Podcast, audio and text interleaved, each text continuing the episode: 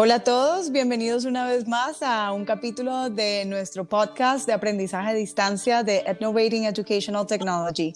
Yo soy Natalia León Amador, Apple Distinguished Educator y directora de aprendizaje digital. El día de hoy nos acompaña María Eugenia Chávez, o Mayus, como le decimos de cariño, Apple Distinguished Educator, directora de escuela de preescolar y primaria, eh, maestra con magíster en psicopedagogía clínica eh, y pues con muchísimos años de experiencia dirigiendo eh, instituciones educativas y sobre todo pues enfocándose en evaluación y además creadora del método de TCLM Story and Media Maker del cual nos va a contar un poquito hoy. Bienvenida Mayus.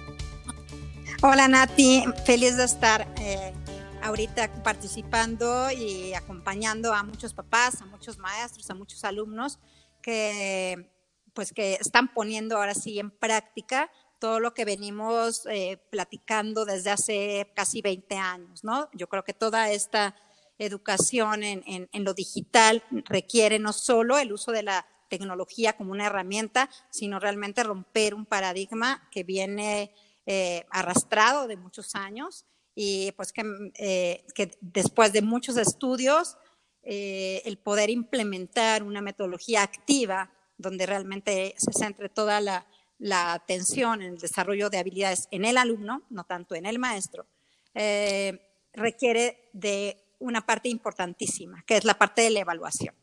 Entonces, me encanta el tema, eh, tengo muchos años en, eh, esta parte y, bueno, pues hemos comentado mucho acerca de este tema y de la preocupación de muchos papás, de muchas, inclusive escuelas, de cómo vamos a cerrar el año, si la escuela regresa, si no, y qué vamos a hacer, porque creemos que, que, el año está perdido eh, o que cómo voy a alcanzar.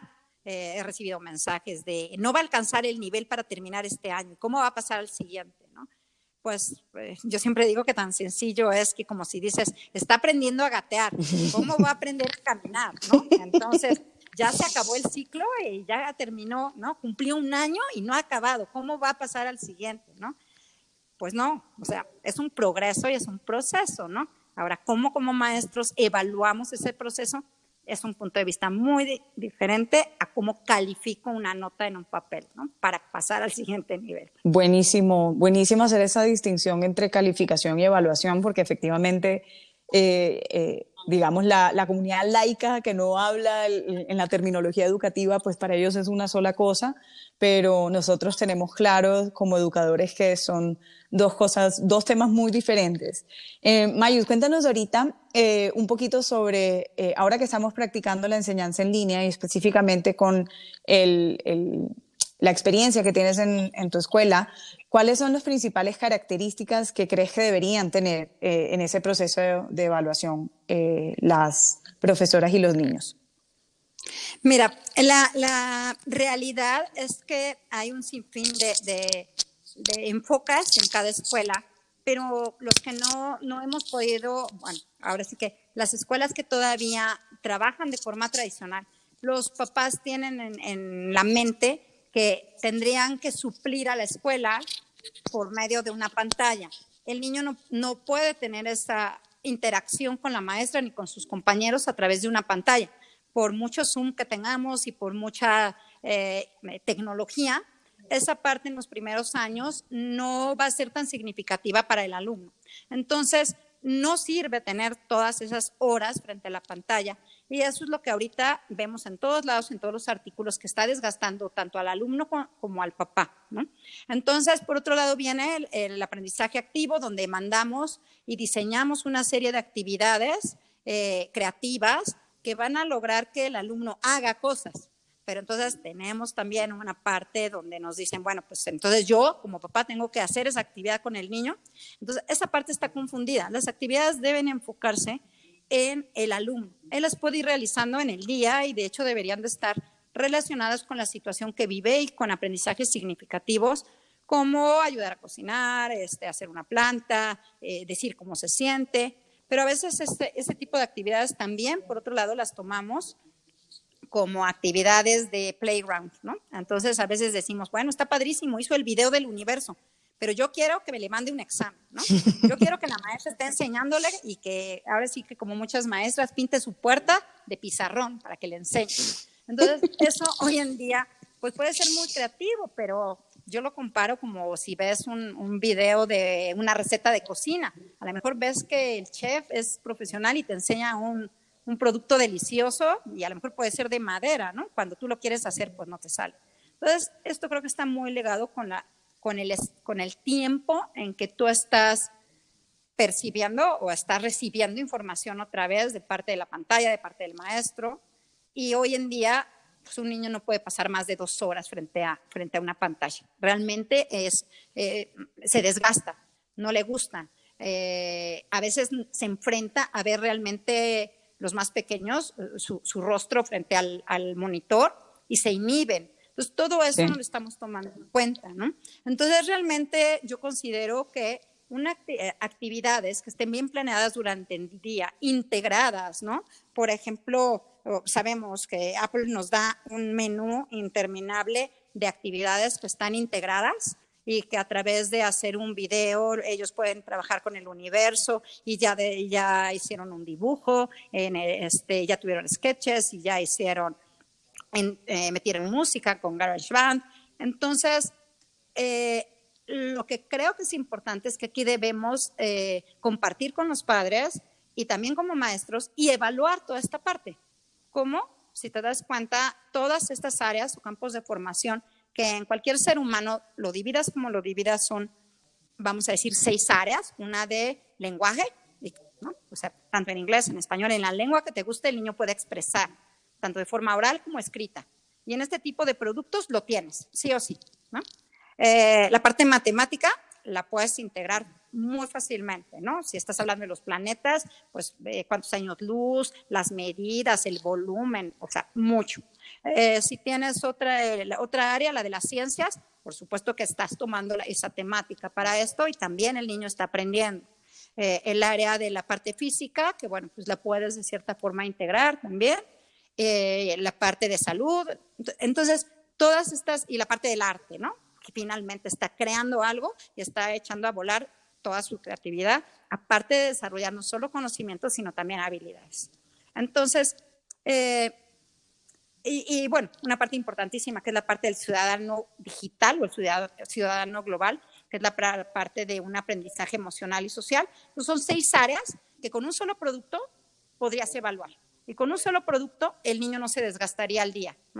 ¿Por qué? Porque tendría una actividad fuerte al día de la cual desprende una serie de, de información que el maestro puede ir evaluando. ¿no? Entonces, sí creo que, la educación ahorita se ha puesto en jaque porque, porque no hemos podido eh, eh, entender que un niño en, eh, en, los primeros 12 años de vida, con dos meses o tres meses, a través de una pantalla, no va a aprender más, ¿no? No, claro que no. Información que ahorita no, que ahorita no le hace sentido, ¿no?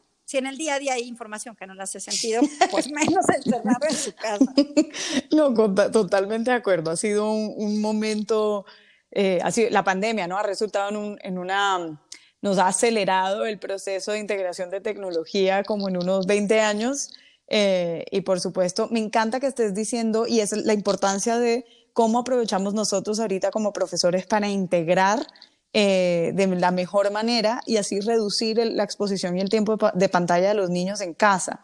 Eh, me parece algo súper valioso para que nuestros oyentes también se lo lleven a, para discutirlos, tener una discusión con sus eh, coordinadores curriculares o con sus directivos sobre cómo podrían velar por la integridad física también, porque hay una parte de cómo protegemos los ojos de los niños, la postura, etcétera, eh, pero también cumpliendo con el currículo de una manera más creativa. Sería, sería bien interesante.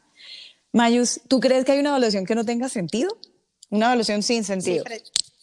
justo esta, esta evaluación de quiero que me evalúes español, matemáticas, ciencias, todo por separado, porque entonces de hecho los profesores eh, no van a poder nunca cubrir un currículum. O sea, imagínate que ahorita, en lugar de que ellos tuvieran una hora para cada quien durante una jornada de seis, ocho horas que están en el colegio, pues cada uno entraba a su, a su salón de clases y daba su tema. Ahora, ¿qué pasa ahora que el niño no puede estar esas ocho horas? Entonces, es un muy buen momento para que todos los maestros pudieran entender que, o sea, haciendo un, producto integral, una actividad integrada donde realmente el niño produce, va a evaluar a través de una serie de, vamos a decir, de rúbricas o de criterios para poder identificar los niveles. Entonces, yo considero que la, eh, que la calificación tradicional, esta de haz un examen y te voy a pasar mañana, pues por supuesto que no, no o sea, es, es ilógica ahorita, no, no, no, va a poder ser, o sea, no cabe. Pero yo no, yo siempre he dicho que no es porque quepa ahorita en esta situación, es porque en realidad no cabe. Al final de 12 años, el niño tiene una serie de notas en, un, en, en una boleta, pero no sabe nada ni sabe cómo aplicarlo, ¿no? Sí. Entonces, es más, terminan una carrera en la universidad y a la hora que tienen que practicar algo no saben por dónde, ¿no? Entonces, yo creo que lo estamos viviendo y, eh, definitivamente la evaluación a lo mejor no se ve tan, tan, tan sencilla. ¿Por qué? Porque tengo que hacer un análisis.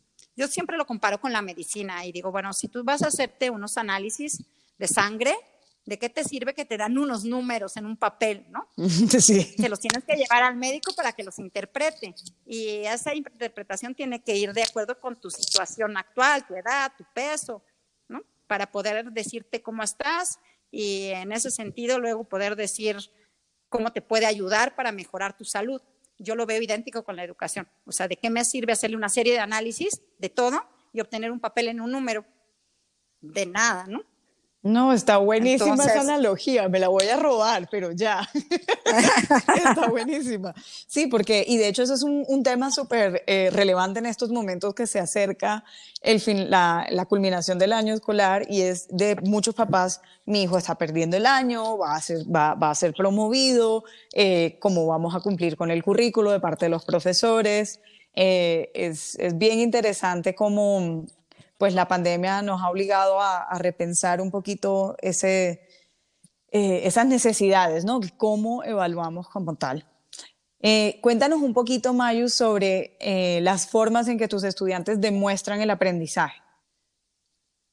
Mira, nosotros diseñamos actividades semanales donde todas están enfocadas en el alumno, o sea, utilizamos la tecnología de, de todas formas, desde la investigación o sea, mi, método o, modelo educativo contempla un, programa de evaluación justo, desarrolla una serie de criterios, rúbricas, etcétera, etcétera, para que el niño desde el inicio sepa a dónde tiene que llegar. Él, no el maestro, no tiene que cubrir el programa, sino el niño sus aprendizajes. Luego, eh, otra parte es el programa eh, curricular, que está ligado a esta parte de evaluación, y una serie de actividades, que esa es la parte de la metodología, que van de la investigación hasta la producción. Entonces, la investigación, por supuesto que el alumno puede utilizar la tecnología, ¿no? O sea, niños que no, regresaron por sus libros físicos al colegio, entonces pueden utilizar el video, la aplicación, para poder investigar un tema, ¿no? ¿Cuál? El que sea, los planetas, eh, el verb to be, eh, pronouns, o sea, cualquiera. Entonces se informan, ellos se hacen conscientes de su aprendizaje. Luego lo aterrizan a través de escritos, porque también eh, si somos de la idea, sabemos, o sea, yo tengo estudios en neurociencias y sé que el cerebro necesita ese proceso de todavía escribir para poder poner habilidades que van de la mano como el ojo, la psicomotricidad, el lenguaje. Y después crea blogs o crea videos, utiliza todas las herramientas que tenemos a nuestro alcance, que son una maravilla, lo que tenemos con, con, con, todo el programa de creatividad de Apple, para que realmente él pueda producir ya una historia, por eso ya se llama Story and Media Maker, porque el niño hace, eh, a través de un storyboard, puede eh, sintetizar la información que obtuvo para después publicarla. Y luego una vez que está publicada, puede ser en, cualquier red social, entonces también con los compañeros critican o dialogan acerca de, esta, de estas producciones. Eh, ahorita, pues vas a decir, ¿y en preescolar cómo le hacen? Bueno, los chiquitos empiezan a, o sea, empiezan a hacer este tipo de, de productos. Eh, muchas veces las maestras les mandan actividades, ellos las, las, plasman, a veces son los papás los que nos mandan las fotos, pero trabajamos sí a través de redes sociales, controladas con una serie de mecanismos, pero todo el aprendizaje se vuelve viral.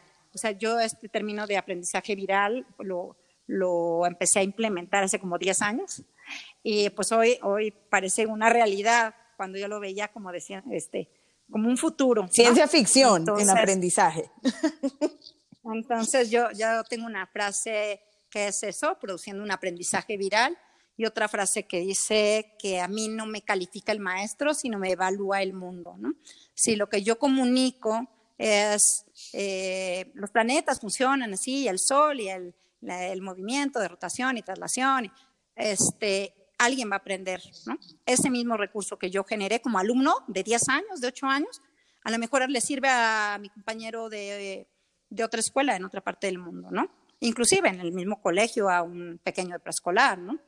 Entonces, el autoestima de un niño, pues, o sea, imagínate, va al cielo, porque sabe que, va a aprender él para poder compartir su conocimiento con alguien más, ¿no? buenísimo, me encanta el aprendizaje viral. Y en, esa, en toda esa producción de los estudiantes, em, pues porque claro, son, entiendo que son producciones multimedia, ellos, eh, ¿qué tanta importancia le dan al proceso creativo ustedes dentro del, del método? Em, para que los niños eh, puedan expresarse de, digamos, de manera personal, pero cumplir los objetivos de evaluación también y eh, ser propositivos, ¿no? Para ayudar a, otras personas. Mm, te digo que el, el, método es como muy concreto. Pasa de la investigación, pasa por el conocimiento, la documentación, y en esa parte vamos a decir que, que se cumple esta parte de, de poder identificar, de poder eh, documentar, de la parte del conocimiento. Una vez que pase toda esta parte, el maestro también está revisando, evaluando, resolviendo dudas acerca de conceptos. Una vez que el alumno lo tiene, entonces él elabora, vamos a decir, frases con este concepto, pero de opinión. O sea, ya puede poner su opinión de cómo lo integra a su realidad para resolver un problema, ¿no? Un problema real.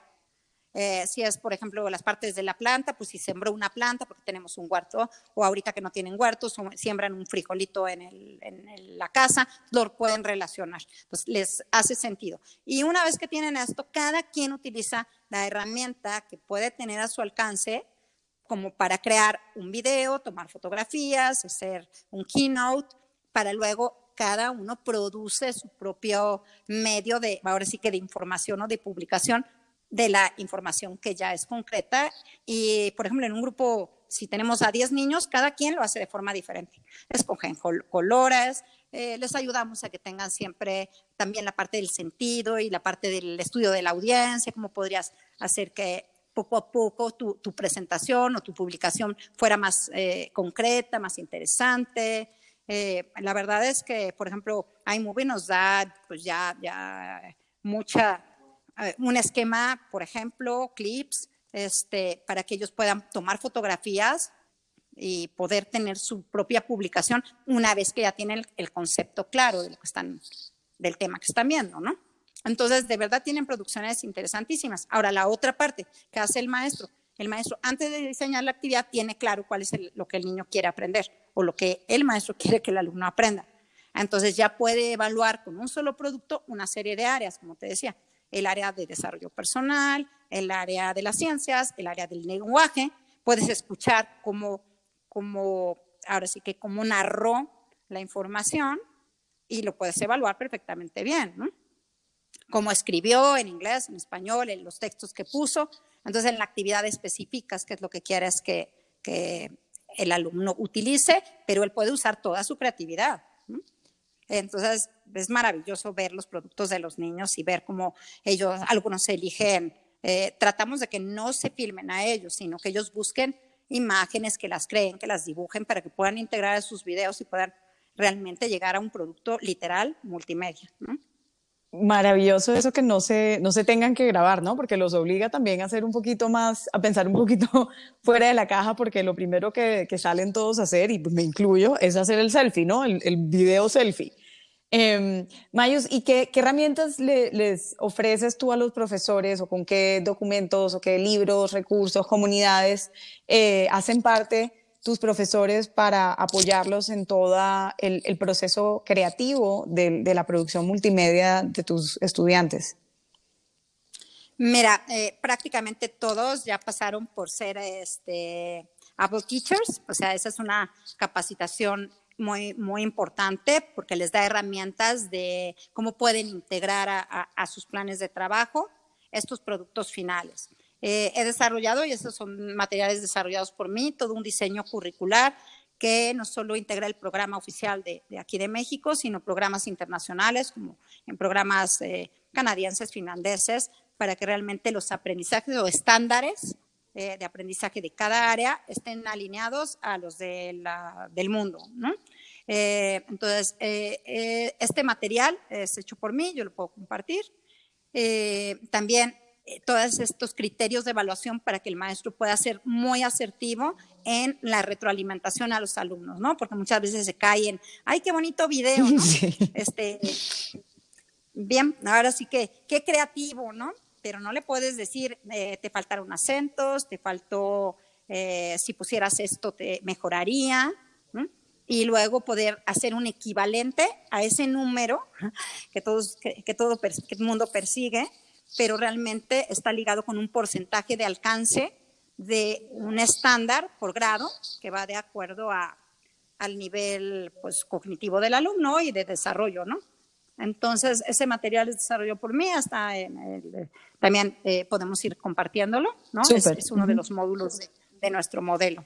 Buenísimo, Mayus. ¿Y en dónde eh, podemos encontrar o aprender un poquito más de, lo que están haciendo tus estudiantes, lo que hacen los profesores en todo este proceso de producción eh, multimedia y cómo los están evaluando también? ¿Dónde podríamos encontrar esa, eh, esa información?